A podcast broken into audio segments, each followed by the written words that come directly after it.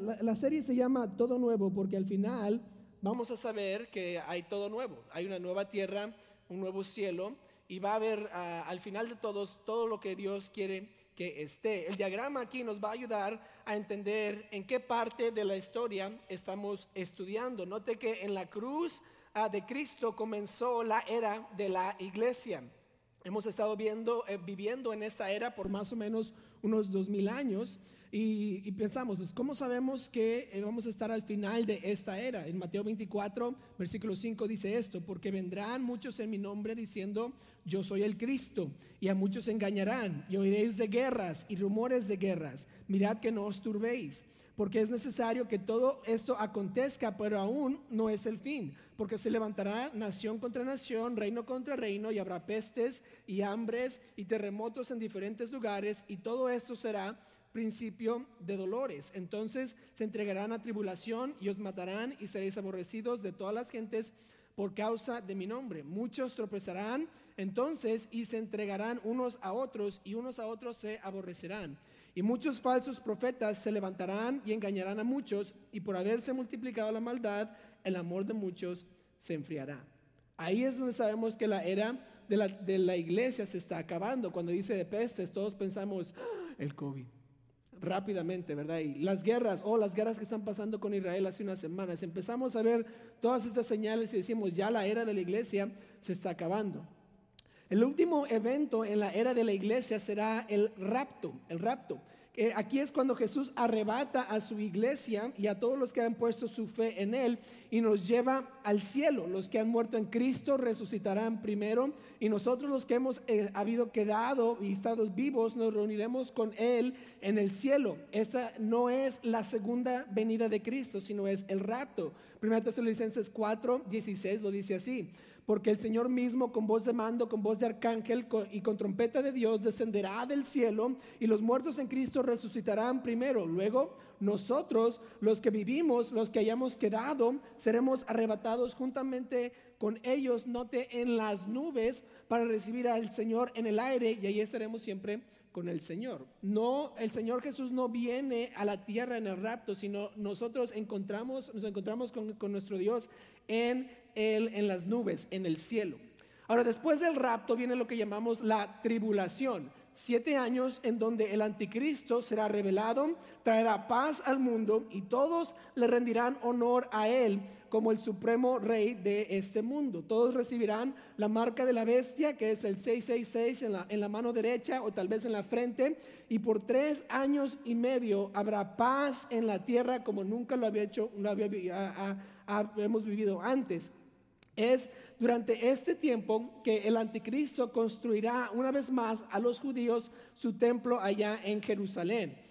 Cuando se acabe de construir este templo, inmediatamente cuando se cumplan los tres años y medios, el mismo anticristo va a entrar a este templo y va a sacrificar un puerco, un cerdo. Va a llevar, lo va a llevar al altar y lo va a sacrificar. A esto se le llama la abominación desoladora. Y ahí comenzará la gran tribulación. ¿Por qué? Porque todos los judíos saben que no se puede sacrificar a un cerdo en el altar. Tiene que ser un cordero puro de un año, como lo dice en Levítico. Mateo 24, 15 nos dice esto. Dice, por tanto, cuando veáis en el lugar santo, está hablando del templo, la abominación desoladora, o sea, el puerco siendo matado, de que habló el profeta Daniel, el que lea entiende, entonces los que estén en Judea huyan a los montes y el que está en, la azotea ah, no descienda para tomar algo de su casa y el que esté en el campo no vuelva atrás para tomar su capa. Mas hay de los que están en cintas y de las que crían en aquellos días. Orad pues que vuestra huida no sea en invierno ni en día de reposo, porque habrá entonces gran tribulación, cual no la ha habido desde el principio del mundo hasta ahora, ni la habrá. En esos tres años y medio, en ese, en ese momento comienza lo que le llamamos la gran tribulación, que quiere decir donde viene todo lo que estamos aprendiendo desde Apocalipsis 4 hasta el versículo 19. Solo son tres años y medio de, gran tribulación o de gran ah, peligro aquí en la tierra. Ahora, para acabar la gran tribulación, viene la batalla de Armagedón. Aquí ah, es donde Cristo viene por segunda vez a la tierra y esta sí es la segunda venida de Cristo. Derrota a la bestia y al falso profeta y los lanza al lago de fuego para que pasen ahí la eternidad. Después de este, este gran evento, ¿verdad? le llamamos aquí la segunda venida, el triunfo de la batalla de Armagedón, inmediatamente comienza el milenio o los mil años del reino de Cristo. Y como el nombre lo implica, será un periodo de mil años, ¿verdad? El milenio. Y eso es lo que vamos a estar estudiando en el capítulo 20 de Apocalipsis. Y la pregunta siempre viene, pues, ¿qué pasará en el milenio?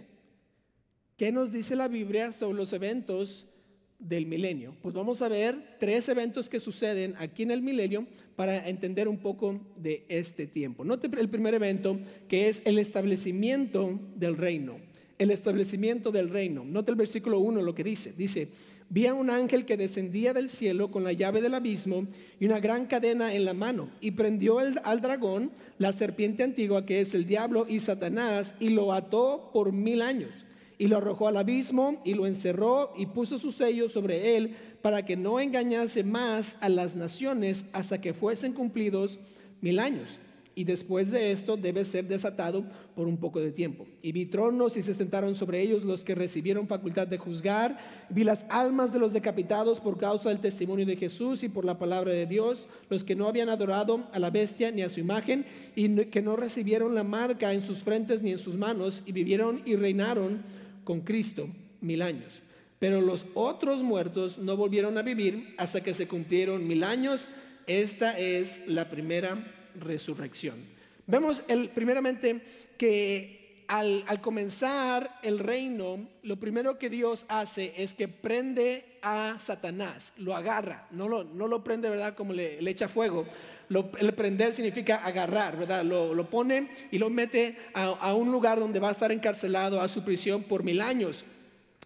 Satanás hasta este entonces ha estado reinando libremente en el mundo desde la caída de Adán hasta este momento en donde están después de la batalla de Armagedón.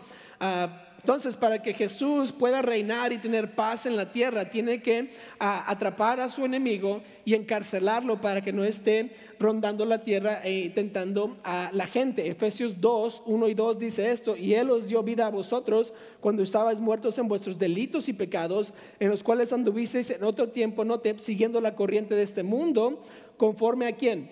Al príncipe de la potestad del aire, el espíritu que ahora obra en los hijos de desobediencia. ¿De quién está hablando? Está hablando de Satanás. Satanás ha sido el príncipe del aire mientras ha estado aquí en la tierra ah, durante todo este tiempo. Job 1.7 nos dice esto de Satanás. Dice que dijo Jehová a Satanás, ¿de dónde vienes? Respondió Satanás a Jehová, dijo, de rodear la tierra y andar por ella. Eso es lo que Satanás ha estado haciendo todo este tiempo que, que, salió del cielo y Dios lo, lo, desechó del cielo. Él ha estado rodeando la tierra y tratando de ah, hacer a los hijos de Dios caer. Satanás entonces tiene que ser prendido, agarrado y puesto en una cárcel para que estos mil años sean años de paz en la tierra. Este reino será un reino de paz real, no será un de paz temporal, sino paz real entonces. ¿Por qué? Porque Dios va a estar reinando y los justos y los santos de Dios reinarán con él aquí también. Isaías 11:4 lo describe de esta manera. Dice, sino que juzgará con justicia a los pobres y arguirá con equidad por los mansos de la tierra y herirá a la tierra con la vara de su boca y con el espíritu de sus labios matará al impío. Y será la justicia cinto de sus lomos y la fidelidad ceñidor de su cintura. Morará el lobo con el cordero y el leopardo con el cabrito se acostará, el becerro y el león y la bestia doméstica andarán juntos y un niño los pastoreará, la vaca y la osa pasarán a sus crías se echarán juntas y el león como el buey comerá paja. Y el niño de pecho ah, jugará sobre la cueva del áspid, esa es una serpiente, y el recién destetado extenderá su mano sobre la caverna de la víbora. No hará mal ni dañarán en todo mi santo monte, porque la tierra será llena del conocimiento de Jehová, como las aguas cubren el mar. Esta es la descripción de cómo es que Dios va a reinar en este tiempo y qué tipo de paz habrá durante los mil años. Por estos mil años, Satanás no podrá influir a nadie y estará en el abismo, como lo dice aquí el versículo 2, y el ángel del Señor sellará esa cárcel para que él no salga hasta el tiempo designado por Dios. Después de que, Dios prende a Satanás al establecer el reino, lo que hace es que establece jueces, establece a personas que van a reinar con él aquí en la tierra. ¿A quiénes serán estos jueces? Nos preguntamos. Pues el versículo 4 nos dice que serán los decapitados que no recibieron la marca de la bestia. Estas personas son las que dieron su vida en la tribulación y resucitaron en el milenio para reinar con Cristo. Dice el versículo 5 que esta es la primera resurrección. Entonces, la, la pregunta viene, pues ¿cuál es la segunda? Si esta es la primera, ¿cuál es la segunda? Vamos a hablar de la segunda más tarde en el mensaje. Note ahora el versículo 6, lo que dice de los que es que resucitarán. Dice, bienaventurado, el, uh, bienaventurado y santo el que tiene parte de la primera resurrección. La segunda muerte no tiene potestad sobre estos, sino que serán sacerdotes de Dios y de Cristo y reinarán con él mil años. Estos que resucitan en la primera resurrección nunca más van a morir, van a estar reinar con Cristo por mil años y después de él con la eternidad.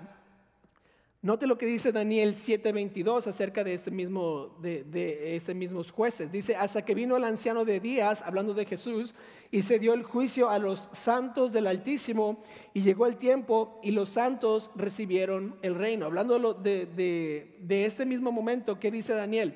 Que los santos van a reinar con Jesús. O sea, van a estar viendo lo que está pasando en la tierra y van a estar tomando, haciendo jueces, o sea, diciendo, esto está bien, esto está mal, eh, le toca a este, no hagan esto. ¿verdad? Es como, los, ah, como si usted es un papá, lo que hace todo el día con sus hijos, ¿verdad? No tomes el juguete de aquí y vaya para acá. Todo. ¿Y por qué estamos haciendo? Tratando de hacer paz en nuestra casa. Estos jueces van a estar reinando con el Señor una vez ah, durante este tiempo. Ahora, el milenio no es el cielo, no es la eternidad estos tiempos se pasarán aquí en esta tierra, no allá en el cielo. Habrá matrimonios, habrá niños creciendo, habrá casas, habrá bebés.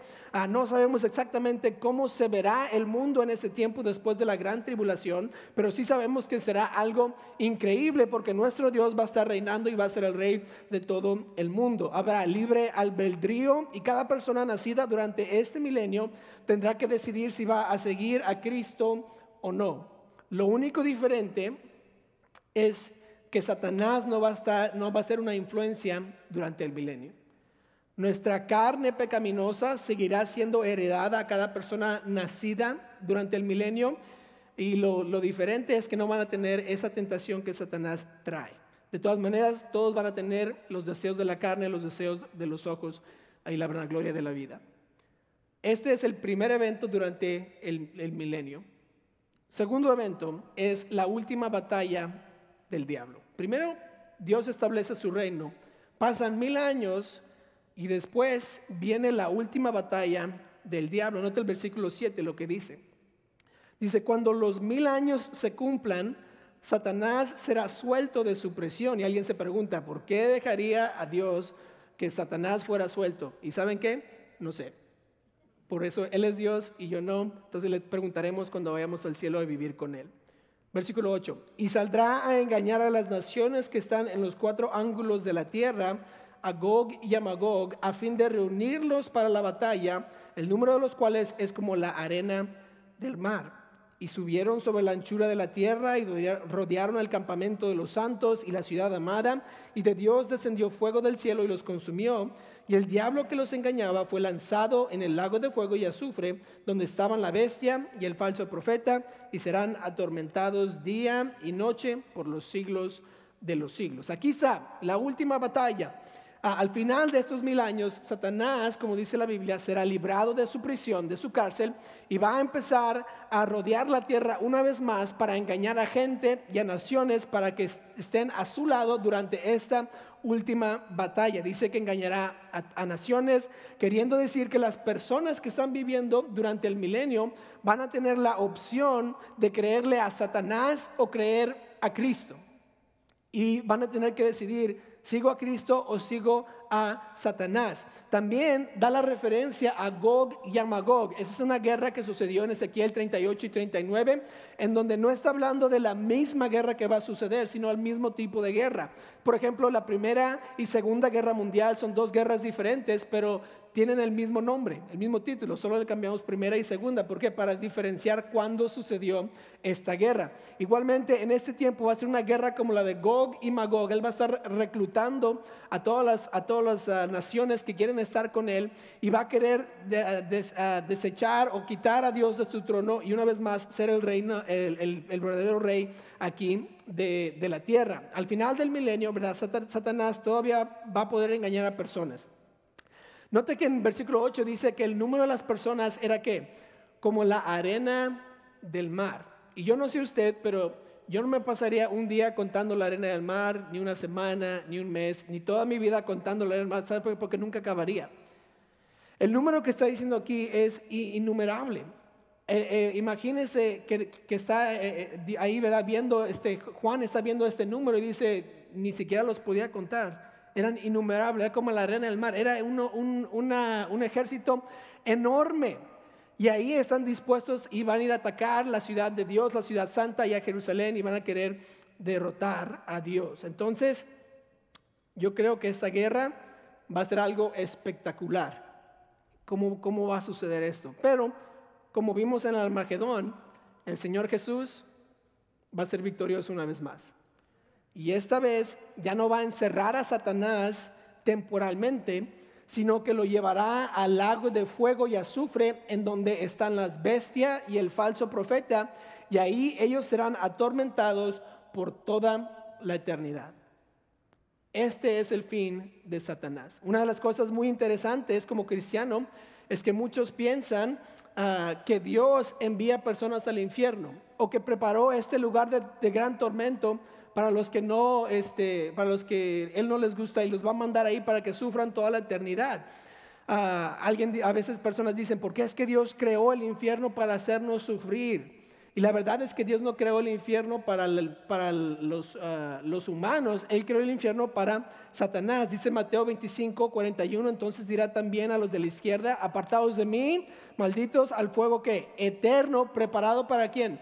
Para el diablo y sus ángeles. El infierno, este lago de, fuego y azufre, no fue preparado para usted ni para mí, fue preparado específicamente para Satanás y sus ángeles. Lo que pasa es que cuando Adán pecó, él introdujo al mundo al pecado. Y por causa del pecado de Adán, ahora todo el mundo está condenado a la muerte eterna, porque obviamente no podemos estar con Dios, porque Dios es un Dios santo, y si tenemos pecado en nuestro corazón, en nuestra vida, no podemos estar con Él. Entonces, cuando muramos, ¿a dónde vamos a ir? Si no podemos ir al, al cielo, tenemos que ir al otro lugar. No hay purgatorio, solo hay dos, ah, solo hay dos lugares, el cielo o el infierno. Romanos 5.12 dice esto, dice, por tanto como el pecado entró en el mundo por un hombre, hablando de Adán, y por el pecado que la muerte, hablando de la muerte segunda, así la muerte pasó a todos los hombres por cuanto todos pecaron. Este pecado no solo se nos fue, se nos ha sido heredado, sino ahora pecamos por naturaleza y necesitamos pagar por lo que hemos cometido aquí en la tierra. Y dice Romanos 6:23 porque la paga del pecado es muerte. Y no está hablando de la muerte física, sino la muerte espiritual o la segunda muerte que estamos viendo aquí en Romanos, en, Apocalipsis 20. Si no hubiera sido por Adán, no hubiéramos estado en, este, en esta situación en donde todos los que no este, creen al Señor van a ir al fuego eterno. Ahora, ¿cómo ganó Jesús esta última guerra? Note lo que dice el versículo 9. Dice, y subieron sobre la anchura de la tierra y rodearon el campamento de los santos y la ciudad amada. Y de Dios descendió fuego del cielo y los consumió. Destruyó a todos los que estaban en contra de él sumamente rápido. No hay nada que puede igualar el poder de Dios. Hasta este ejército innumerable que Satanás pudo formar como su última batalla, fueron y quisieron tomar cargo de Dios, quisieron quitar a Dios de su trono y lo que hace en nueve palabras dice la Biblia, ¿cómo ganó? Uno pudiera esperar, ¿verdad? Una gran batalla y, semanas ahí batallando y combatiendo. Y lo que sucede es tan, tan insignificante el momento que solo la Biblia le da nueve palabras. Increíble. Así es de poderoso nuestro Dios. Ahora, si, ustedes no lo saben, ¿verdad? tal vez no se han dado cuenta, pero yo soy el director de música aquí en la iglesia ah, y por eso es que dirijo el coro y todo lo demás, ¿verdad? Y, lo, que nos, lo que a veces hacemos ah, aquí en la iglesia es tratamos de buscar cantos nuevos. Queremos siempre tener nuevos cantos, escuchar cosas nuevas aquí en la iglesia, no queremos nada más tener los mismos siempre, ¿verdad? Y hace como unos seis años escuché un canto que se llamaba Nothing Ever Can, Nothing Ever Will. Y me encantó el canto, ¿verdad? En inglés es, es tremendo. Y yo dije, me dije a mí mismo, un día, un día lo voy a traducir porque quiero cantarlo en español porque va a estar tremendo. Entonces yo empecé casi como unos seis años, cinco o seis años, empecé a pues a pensar, pues cómo lo puedo traducir. Y, yo, obviamente, yo me creo el traductor maestro, ¿verdad? El que, uff, puedo traducir cualquier cosa, ¿verdad? Entonces yo dije, ah, sí puedo, sí puedo, sí puedo. Y como por tres meses estuve tratando y no, no me salía, no me salía. Y yo dije, ah, bueno. Y, y si usted me conoce a mí, ¿verdad? Yo no nada más quiero cantar cantos para cantar cantos. Cuando están traducidos, quiero que estén traducidos bien, que se escuche que que se escuche hispano, ¿verdad? Que no, sea, que no se escuche traducido, que no tenga palabras feas y nada de eso. Entonces, ah, no me salía, no me salía, no me salía, entonces lo dejé, ¿verdad? Dije, bueno, Dios sabe, ¿verdad? Que yo no, yo no puedo traducirlo, entonces no lo vamos a cantar. Pues pasaron como unos dos años y el pastor uh, Cervantes de la Iglesia Bautista Fe en Canoga Park me llama de, así como loco, ¿verdad? ¿Por qué me está llamando? Alguien se había muerto, ¿verdad? Yo estoy pensando, necesita mi ayuda, quién sabe. Me dice, hey, nomás quería decirte que ah, traduje el canto, tradujimos aquí en la iglesia el canto de Nothing Ever Can, Nothing Ever Will. Quisieras la traducción. Y yo, pues obviamente, pensando que yo soy el traductor, el, maestro de traducción acá, ¿verdad? Dicen, sí, está bien, mándamelo, no importa. Y yo pensando, ¿verdad? No va a estar bien, yo no pude, ellos no van a poder, va a ser una mala traducción. Y empecé a leer el canto, ¿verdad? Y empecé a decir, bueno, tal vez no soy el mejor del mundo, ¿verdad? Porque, wow, que está bien. Y empecé a ver cómo, cómo las sílabas encajaban con las notas y cómo es que la letra tenía buen mensaje y cómo es que todo empezaba a decir, wow, este hermano hizo tremendo trabajo. Y me empecé a emocionar porque ahora podemos cantar ese tanto canto que habla del gran poder de Dios. Y si usted tal vez conoce el canto, conoce la letra, pero si no, note lo que dice parte de la letra de este canto dice, toda potestad que pueda existir solo es sombra tras su luz. No hay gobierno, ley o autoridad que le pueda superar. Su autoridad es sin límites. Todo lo que hay es de él. No hay poder aquí, ni lo habrá jamás que supere a nuestro Dios. Y al final del canto dice esto, sabemos el final, Cristo ganará, invencible es su poder, no hay poder aquí, ni lo habrá jamás que supere a nuestro Dios. Dios es el Todopoderoso. Y Satanás no podrá armar un ejército lo suficientemente poderoso para vencer a Dios. Y cualquier cosa que se enfrente en contra de Dios será destruida. Él es el Dios que creó los cielos y la tierra, creó a cada persona aquí. Solo con hablar, Él puede deshacer todo lo que hizo en un instante. Dios es sumamente poderoso. ¿Quién midió las aguas con el hueco de su mano y los cielos con su palmo? Con tres dedos juntó el polvo de la tierra y pesó los montes con balanza y con pesas los collados. ¿Quién enseñó al Espíritu de Jehová o le aconsejó enseñándole? ¿A quién pidió consejo para ser avisado? ¿Quién le enseñó el camino del juicio o le enseñó ciencia o le mostró la senda de la prudencia? He aquí que las naciones le son como la gota de agua que cae del cubo y como menudo polvo en las balanzas le son estimadas. He aquí que hace desaparecer las islas como polvo, ni el Líbano bastará para el fuego, ni todos sus animales para el sacrificio. Como nada son todas las naciones delante de él, y en su comparación serán estimadas en menos que nada y que lo que no es. ¿A qué pues haréis semejantes a Dios? ¿O qué imagen le compondréis? El artífice prepara la imagen de talla, el platero le extiende el oro y le funde cadenas de plata, el pobre es coge para, para, ofrecerle madera que no se apolille, se busca un maestro sabio que le, que le haga una imagen de talla que no se mueva. ¿No sabéis? ¿No, ¿No habéis oído? ¿Nunca os lo han dicho desde el principio? ¿No habéis sido enseñados desde la tierra? Se fundó, Él está sentado sobre el círculo de la tierra, cuyos moradores son como langostas. Él extiende los cielos como una cortina, los despliega como una tienda para morar. Él convierte en nada a los poderosos y a los, que gobiernan la tierra hace como cosa vana, como si nunca hubieran sido plantados, como si nunca hubieran sido sembrados, como si nunca su tronco hubiera tenido raíz en la tierra. Tan pronto como sopla en ellos se secan y el torbellino los lleva como hojarascas. ¿A qué pues me haréis semejante o me compararéis? Dice el santo.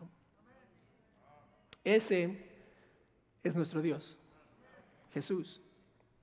Ahora pregunta, ¿por qué es que entonces a veces no le confiamos nuestras luchas más difíciles? Si Él va a vencer a Satanás con fuego en un instante, ¿por qué es que me preocupo dónde va a venir el salario? ¿Qué pasa con mi carro, con mi familia? ¿Por qué estoy tan afanado por lo que sucederá? Si Dios es tan poderoso y Él es mi Dios, ¿por qué no le confío? ¿No cree que Él merece nuestra lealtad? ¿No cree que Él merece que le digamos a este Dios todopoderoso, toma lo que tú quieras de mí? Tú reinas en, este, en toda esta tierra. Te mereces todo lo que yo tengo.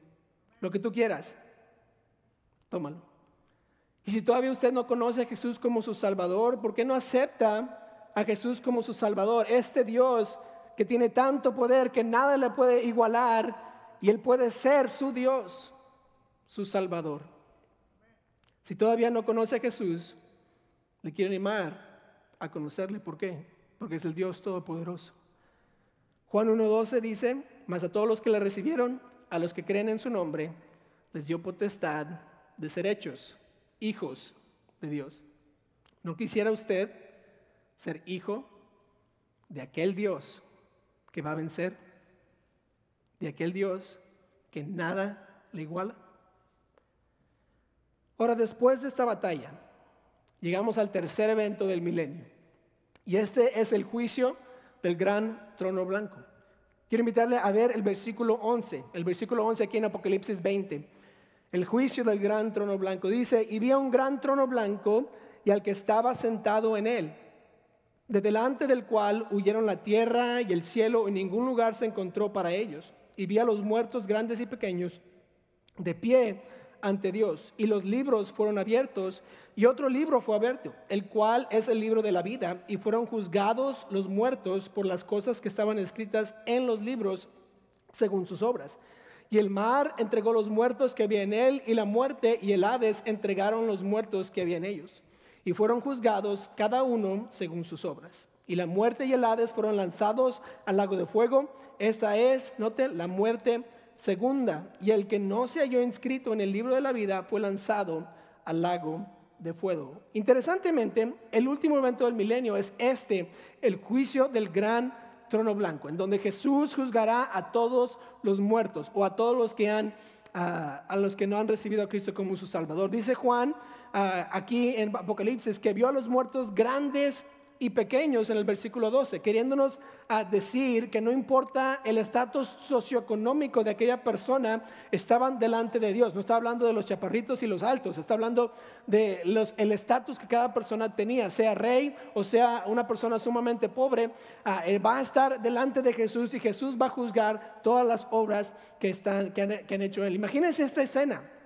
Dios está sentado en este gran trono y es completamente blanco y está simbolizando la, santidad de Dios, la pureza de Dios y está juzgando las obras de cada persona. Cada uno de nosotros tenemos lo que estamos haciendo en, nuestra vida. Dios nos está escribiendo lo que hemos hecho, lo que hemos pensado, lo que hemos dicho. Eh, todo está escrito. Dice, pues, ¿cuáles son estos libros? Ah, la Biblia habla de, cinco libros. El, el libro de la conciencia en Romanos 2.15, el libro de las palabras en Mateo 12:36, el libro de las palabras secretas en Romanos 2:16, Eclesiastés 12:14, el libro de las obras, el 2 Corintios 11:15 y Mateo 16:27, y el último libro que es el libro de la vida mencionado aquí en este pasaje, como si estuvieran verdad en la corte. El Señor va a estar ahí eh, sentado en su trono y va a estar diciendo, hiciste esto, hiciste esto, dijiste esto, pensaste esto, pensaste esto, ¿qué dices tú? Pues culpable. Todo está escrito en lo, que, lo que hemos hecho. Aquí menciona que la muerte también y el Hades van a entregar a sus muertos. Queriendo decir que todos los que ya han muerto sin Cristo, antes de que este momento van a resucitar para que Dios les juzgue todas sus obras. Cualquier persona desde el comienzo de la tierra hasta este momento van a ser van a estar puestas en el gran trono blanco del Señor. Por eso dice el versículo 6, bienaventurado el que tiene parte de la primera resurrección. Porque la primera los que resucitan primero van a reinar con Cristo y los de la segunda resurrección van a ser juzgados y condenados. Cuando pensamos que Dios no es justo, a veces, ¿verdad? Porque no castiga a los malos o porque alguien ah, está siempre haciendo mal y nunca le pasa nada y aquel está estafando a aquella persona y siempre le va bien y siempre tiene ah, buen carro y buena casa. Y pensamos que, que, Dios es injusto, acuérdense de esto, en el gran trono blanco Dios va a juzgar todas las obras de todos, nosotros, de todos los que no han creído en Cristo y van a estar puestos ahí diciéndole a Dios qué es lo que hicieron y Dios les va a decir, hiciste esto y esto y esto y les va a estar juzgando. Y les dará exactamente lo que se merece a cada persona. Quiero enfocarme entonces en esta parte del juicio. Normalmente un juicio termina en una sentencia, ¿verdad? Y la sentencia viene conforme a la severidad del crimen. Ah, pero aquí todos tienen la misma sentencia. Pero quiero que miren por qué todos reciben la misma sentencia. Note el versículo 15 lo que dice. Y el que no se halló que inscrito en el libro de la vida fue lanzado al lago de fuego. La razón que la sentencia es la misma no es porque todos eran iguales de malos, es porque su nombre no estaba inscrito en el libro de la vida. La condenación eterna no es porque una persona es mala en sí, sino porque una persona no ha creído en el nombre de Jesucristo como su Salvador. Sin duda, usted ya ha escuchado de Juan 3:16. Este es una referencia muy famosa. Lo, vemos en las noticias a veces o en personas, lo, siempre lo tienen en su camiseta o lo que sea. Juan 3:16, Juan 3:16. Este versículo es uno que yo creo que cada cristiano debe conocer y memorizar. Eh, está hablando del amor de Dios y la salvación en una manera muy breve, muy concisa, en donde una persona puede con ese versículo ser salvo y aceptar a Cristo como su Salvador, solo por lo que este versículo dice. Pero muchos no han leído los versículos que siguen, o si los han leído, ni siquiera se han puesto a pensar qué es exactamente lo que está diciendo. No te dice Juan 3:16, porque de tal manera amó Dios al mundo que ha dado a su Hijo unigénito, para que todo aquel que en Él cree no se pierda, mas tenga vida eterna. Y todos decimos, amén, ese versículo me encanta, pero ¿qué sigue? Versículo 17 dice, porque no envió Dios a Hijo al mundo para condenar al mundo, sino para que el mundo sea salvo por él. Y el, el 18, el que en él cree no es condenado, pero el que no cree ya ha sido condenado porque no ha creído en el nombre del unigénito Hijo de Dios. ¿Qué sucede? Cuando uno es salvo, recibe a Cristo como su Salvador, mi nombre se pone en el libro de la vida. Y cuando Jesús y Dios están en el último juicio, en el gran trono blanco y están viendo todas las maldades que las personas han hecho, abren el libro de la vida para ver si es que su nombre está ahí, porque si nombre está ahí, todos los pecados son perdonados, lo que ha dicho, lo que he pensado, lo que he hecho. Y, lo, lo ven y dicen, no está tu nombre aquí, todos sus pecados no son perdonados, te vas a la condenación eterna. Está su nombre escrito en el libro de la vida. Porque si no, no va a poder ir al cielo. No va a poder pasar la eternidad con el Señor. Cuando uno recibe a Cristo como su Salvador, cree en Él, cree en su muerte, su sepultura, su resurrección, le pide perdón de sus pecados, su sangre le limpia de sus pecados, le da una vida nueva y Dios toma ese nombre y lo escribe en el libro de la vida. Primera de Juan 1.7, ah, y la sangre de Jesucristo, su Hijo, nos limpia de todo pecado. Segunda de Corintios 5.17, de modo que si alguno está en Cristo, nueva criatura es, las cosas viejas pasaron, he aquí, todas son hechas nuevas. Juan 1.12, más a todos los que le recibieron, a los que creen en su nombre, les dio potestad de ser hechos hijos de Dios. Al recibir a Cristo, me perdona mis pecados, pone mi nombre en el libro de la vida y tengo una entrada directa al cielo. El destino eterno de todos los que no aceptan a Jesús como su Salvador personal es el mismo destino de la serpiente, el dragón Satanás, el lago de fuego que es la muerte segunda. No sé si usted vio, ah, estuvo viendo las noticias esta semana, pero este miércoles pasado, allá por Miami, a familias se prepararon para ir a dormir. Era, era una noche como cualquier otra noche, se fueron a dormir y como a la una de la mañana, ah, el apartamento, el, edificio donde ellos estaban ahí, se colapsó. Todavía no saben exactamente ah, qué, qué causó el daño, pero si usted ve el video de lo que sucedió, sucedió en unos 10 segundos.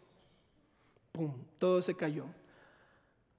Hasta ahorita faltan más de 90 personas que no han encontrado muertas ni vivas. No saben dónde están, no saben si están ahí. Y mi pregunta es, ¿cree usted que ellos, cuando se fueron a dormir, dijeron, hoy me voy a morir? Muchas veces pensamos, cuando hablamos de Jesucristo y que, tenemos, que, que, vamos a pasar la eternidad en el infierno si no lo aceptamos o tengo que aceptar a Cristo, pensamos esto, tengo tiempo. No quiero dejar mi vida ahorita, no quiero dejar mi pecado porque me gusta. Cuando ya tenga viejo, cuando ya sea viejo, cuando tenga 60 años lo voy a aceptar. Cuando esté con cáncer y esté en la cama del hospital lo voy a aceptar. Tal vez la próxima, tal vez mañana lo voy a aceptar, porque ahorita no estoy bien convencido. El problema de eso es que no sabemos cuándo vamos a morir. Las, las personas en ese edificio se fueron a dormir como si nada iba a pasar. Y dormidos, algunos ni siquiera se levantaron, fueron directamente a la eternidad. ¿Sabe usted si su nombre está escrito en el libro de la vida? Porque el último evento del milenio es el gran trono blanco. Ahora, si usted ha aceptado a Cristo como su Salvador, el rapto nos va a llevar al cielo y vamos a estar con Él por siempre desde ese entonces en adelante. Pero si no, sabemos cuál es el destino. ¿Por qué, si usted no acepta, ha aceptado a Cristo, por qué no asegura que su nombre esté escrito en el?